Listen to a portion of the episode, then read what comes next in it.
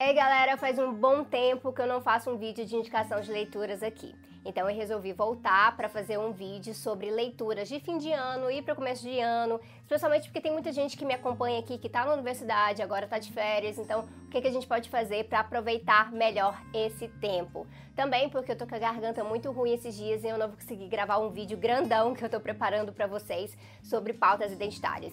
Então vai esse vídeo aqui primeiro. Vamos lá.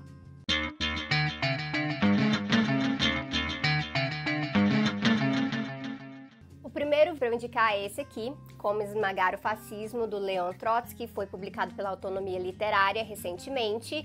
O prefácio é do Henrique Carneiro, que inclusive está com um livro novo saindo agora, chamado Drogas, a História do Proibicionismo. Então, ansiosa para ver esse livro do Henrique. E a orelha é dessa aqui que vos fala, eu, Sabrina Fernandes. Quem me acompanha sabe que eu não sou trotskista nem stalinista e eu não sigo nenhuma dessas linhas muito propriamente, porque o ecossocialismo ele é uma tradição um pouquinho diferente, ele vem um pouquinho por um outro recorte, mas ainda assim com apreço pelo leninismo, sempre lendo Lenin, porque eu acho que tem muito a aprender aí. Qual que é essa questão do livro do Trotsky? Tem muito a ensinar pra gente sobre análise de conjuntura, sobre fascismo, como é que o fascismo se levanta, uh, como é que a gente tem que começar a se organizar em relação a isso. Uh, eu diria que não é um livro necessariamente sobre ferramentas. Apesar do nome falar como esmagar o fascismo, não é bem como ferramentas, mas é sobre como identificar o fascismo, o que é fascismo, que é uma das perguntas que vocês mais fazem aqui para mim. Eu, se eu não me engano, é uma das perguntas que mais foi feita no Google esse ano.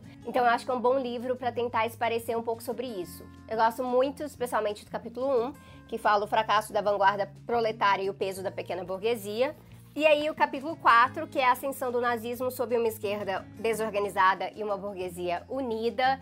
E aí vocês podem perceber porque que eu gosto desses capítulos, falam muito sobre as questões de organização de esquerda e onde a gente está falhando, onde a gente pode melhorar em relação a isso. Então, traçando esses paralelos, eu acho que a gente tem muito o que aprender com o que o Trotsky está traçando bem aqui. O segundo livro que eu vou indicar hoje é uma leitura bem mais leve que essa do Trotsky e muito didática, que é esse livro aqui, Direitos Animais e Veganismo, Consciência com Esperança, do Robson Fernando de Souza, que é quem edita o site também Vegana Gente.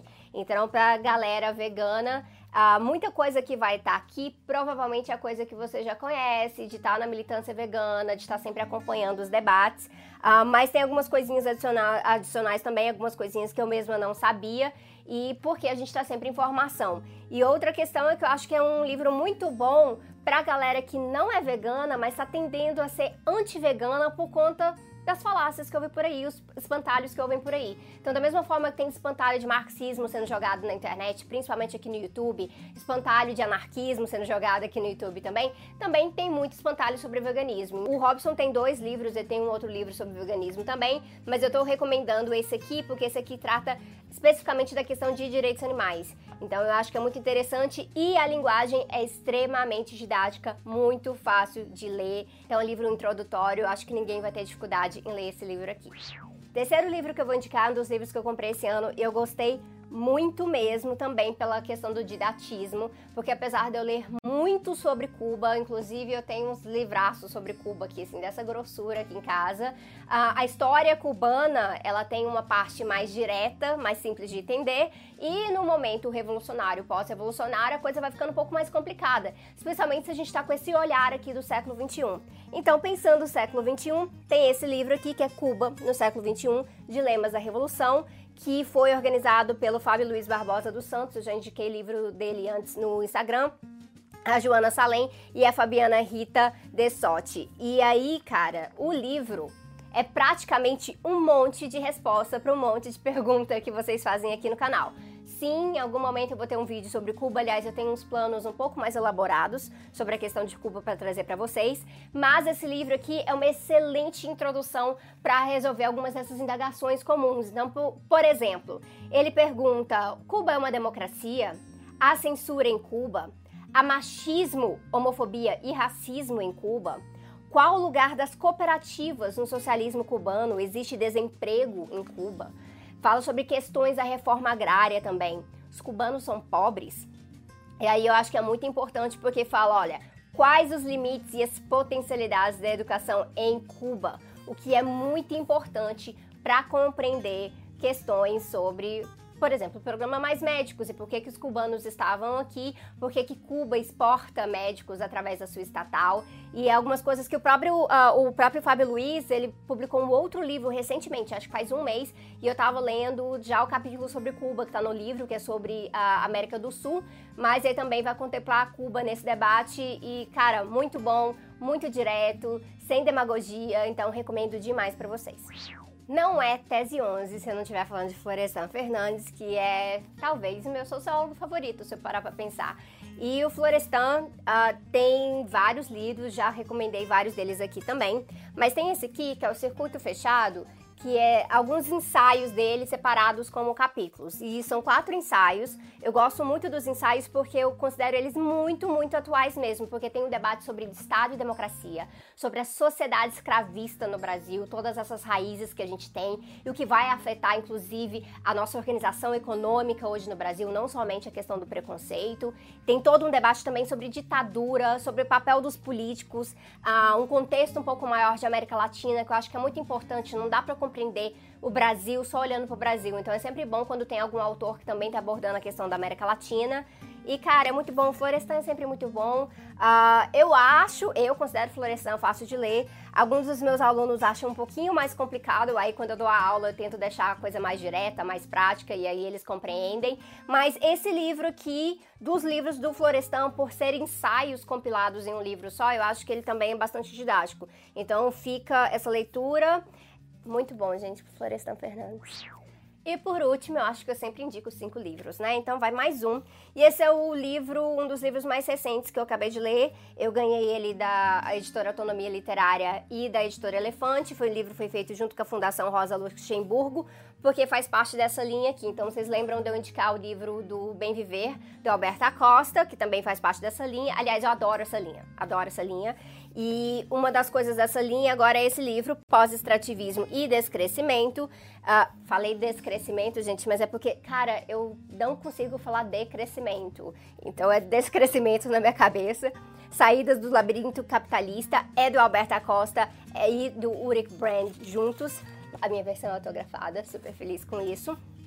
O livro é curtinho, dá para ler muito rápido e eu andei mostrando uns trechinhos dele no Instagram quando eu tava lendo ele, terminando de ler esses dias. Tem todo um debate sobre extrativismo, explicando essa questão do extrativismo aqui no contexto uh, industrial, larga escala e o peso que isso tem tanto na América Latina quanto na questão ambiental. Fala, por exemplo, do problema da doença holandesa, como é que isso afeta a nossa questão econômica. Uh, e aí vai apresentar propostas de decrescimento. Decrescimento. E essa questão das propostas de decrescimento são muito importantes, porque é um debate europeu que faz muito sentido ali dentro daquela conjuntura mais pós-industrial, de serviços e tudo mais.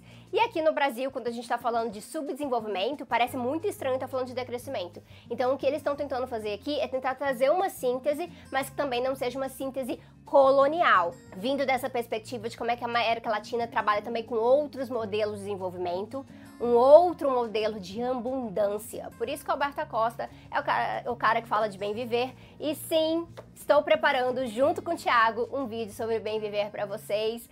Tô tentando fazer tudo ao mesmo tempo, mas vai sair. E por último, um bônus antes que a minha garganta me fale de vez aqui é um conto de Natal do China Melville. É muito curtinho, é ficção. Eu nunca recomendo ficção aqui porque, infelizmente, a, a minha lista de livros teóricos para ler é gigantesca e eu acho que eu tenho negligenciado um pouco desse aspecto da minha vida, que é uma coisa que eu não quero mais fazer. Então, uma das minhas metas para 2019 é voltar a ler ficção, enfiar ficção na minha vida. Isso aqui é, é um conto curtinho. A, a Boitempo imprimiu alguns desses. Só que se você não teve uma chance de pegar ele impresso, ele está disponível em PDF. Eu vou deixar o link aqui também, gratuito. E, cara, é muito bom, cara. China Miel é muito bom. E aí é sobre Natal. E olha a cara do Marx aqui. Aí combina. Olha ele aqui, eu tenho duas cópias. Ah, e aí olha aqui, ele aqui junto com o meu cenáriozinho de Natal. E é isso, galera. Vamos Uh, vamos ler bastante agora em 2019 também. Quem já tiver com tempinho já pode correr e pegar essas leituras que foram leituras muito importantes para mim em 2018. Bom, exceto, exceto o Florestan, que eu já tinha lido antes, mas eu usei ele recentemente. Eu usei ele recentemente, inclusive, para passar no meu concurso de professora substituta no começo do ano, ah, como uma das bases da aula que eu dei na minha prova didática. Então, acho que tudo isso aqui é boa sorte. Recomendo bastante. Boas festas para todo mundo. E é isso, e eu já volto com o vídeo sobre pautas identitárias, com o vídeo sobre bem viver, com o vídeo sobre feminismo marxista e em breve eu volto também com um participante especial, numa collab especial que vocês não estão sabendo ainda, mas que eu vou gravar essa semana para vocês porque a gente tem que se juntar mesmo, tem que estar impulsionando esses canais, especialmente esses canais que estão vindo contra a corrente, com uma narrativa totalmente fora do senso comum. Então vamos juntos, um abraço para todo mundo. E é isso aí, galera, até mais.